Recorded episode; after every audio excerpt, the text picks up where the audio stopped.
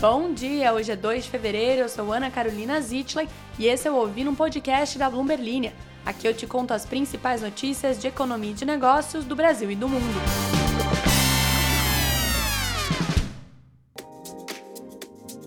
Bom dia para você que acordou e pensou: hum, o que está acontecendo no mundo dos negócios agora, nesse momento? Para você que também não pensou isso, mas que por acaso acabou caindo aqui nesse podcast por conta do caminho diário do Spotify, agora você vai ser é, ensinado, agora você vai aprender. Se prepare para o conhecimento, já que bancos estão enfrentando um alerta sobre 560 bilhões de dólares em dívida em imóveis comerciais nos Estados Unidos. O que está acontecendo? Está todo mundo endividado. Também vamos falar sobre como a soja brasileira atraiu uma encomenda inesperada dos Estados Unidos, já que o preço está tão baixo que mesmo eles lá com os celeiros atolados de soja, resolveram comprar. Às vezes tem umas promoção de brusinha que faz isso com a gente.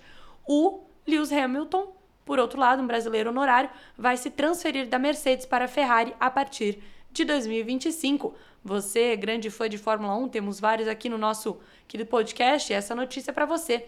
Se você quer ficar por dentro de tudo que acontece nesse mundinho afora, só seguir a Bloomberg Linha em todas as redes sociais e também seguir o canal de notícias que temos no WhatsApp. O link você encontra na descrição deste podcast. Aproveita para seguir o podcast, para se inscrever. E era essa informação que eu tinha que ter dado nos outros episódios. Eu tô a semana inteira tentando lembrar qual que era o terceiro recado que eu sempre tinha que dar para vocês e agora eu lembrei. Se inscreva no podcast. No mais, vamos às notícias. O mercado imobiliário comercial dos Estados Unidos tem estado em turbulência desde o início da pandemia de Covid.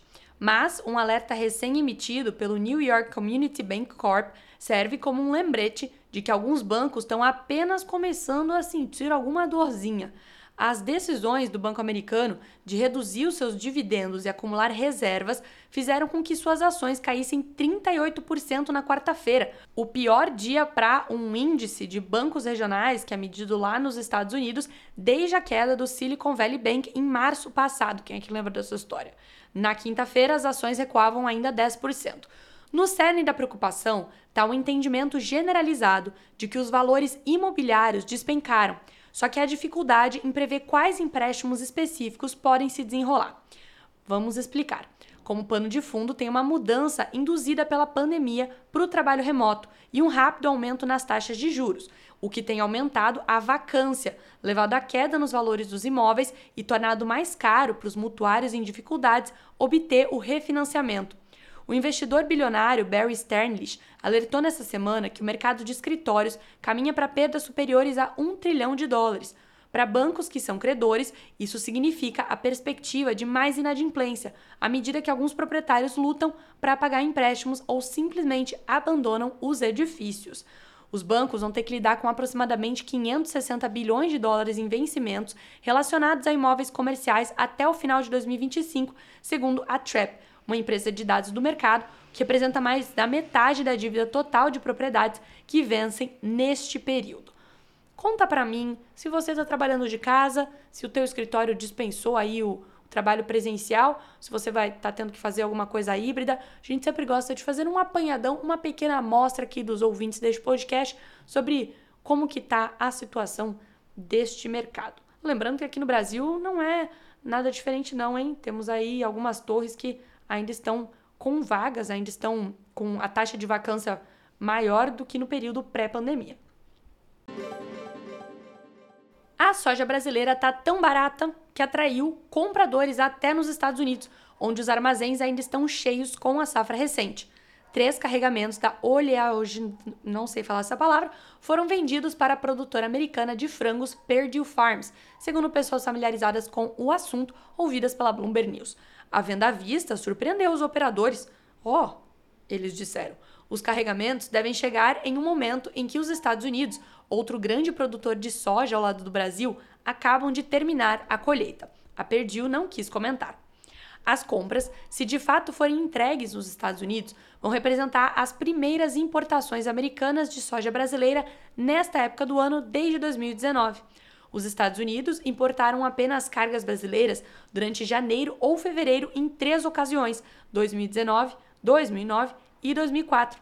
mas o negócio deve estar tá barato mesmo, né? Para importar assim. Isso também sinaliza que a safra brasileira está melhor do que se pensava, além de barata, tá bom? Depois da seca que atingiu algumas regiões do país e fez com que os produtores ficassem preocupados. A expectativa agora é que a produção seja a segunda maior já registrada. Com isso, a soja brasileira está sendo negociada a um desconto de mais de um dólar por bushel em relação aos futuros em Chicago, de acordo com dados da Commodity Tree. A soja carregada nos portos no sul dos Estados Unidos é negociada a um prêmio de 53 cents. Os embarques brasileiros devem ser entregues na costa leste dos Estados Unidos no próximo mês, segundo as pessoas que pediram anonimato à Bloomberg News. Eles serão carregados nos portos de Santarém, Barcarena e Itacoatiara, na região amazônica, segundo uma das fontes. Eu consigo falar Itacoatiara, mas eu não consigo falar oleaginosa. Acho que eu falei certo agora. Embora os compradores nesta parte dos Estados Unidos normalmente contem com envios do Brasil, quando os estoques ficam mais escassos no meio do ano, importações no início do ano são bastante incomuns, dados os estoques ainda altos nesta época. O piloto britânico, por vezes considerado brasileiro pela internet, Lewis Hamilton, que sete, foi sete vezes campeão mundial de Fórmula 1, vai deixar a equipe da Mercedes ao fim da temporada de 2024 para ingressar na escuderia Ferrari. Hamilton, que está na equipe alemã desde 2013, vai exercer uma opção de rescisão do seu contrato com a Mercedes. Atualmente com 39 anos, ele tomou a decisão de deixar a Mercedes depois de duas temporadas de resultados aquém do esperado, em que o carro do time alemão foi considerado muito inferior ao de concorrentes, principalmente da Red Bull, do atual tricampeão mundial Max Verstappen. O britânico vai disputar nesse ano a sua 12ª temporada pela Mercedes. Além disso, defendeu a McLaren por seis anos, período em que ganhou o seu primeiro título mundial em 2008. Ele é considerado um dos maiores pilotos da história da categoria mais importante do automobilismo, além dos sete títulos mundiais, feitos só conquistado pelo também alemão Michael Schumacher. Ele venceu 103 corridas, um recorde.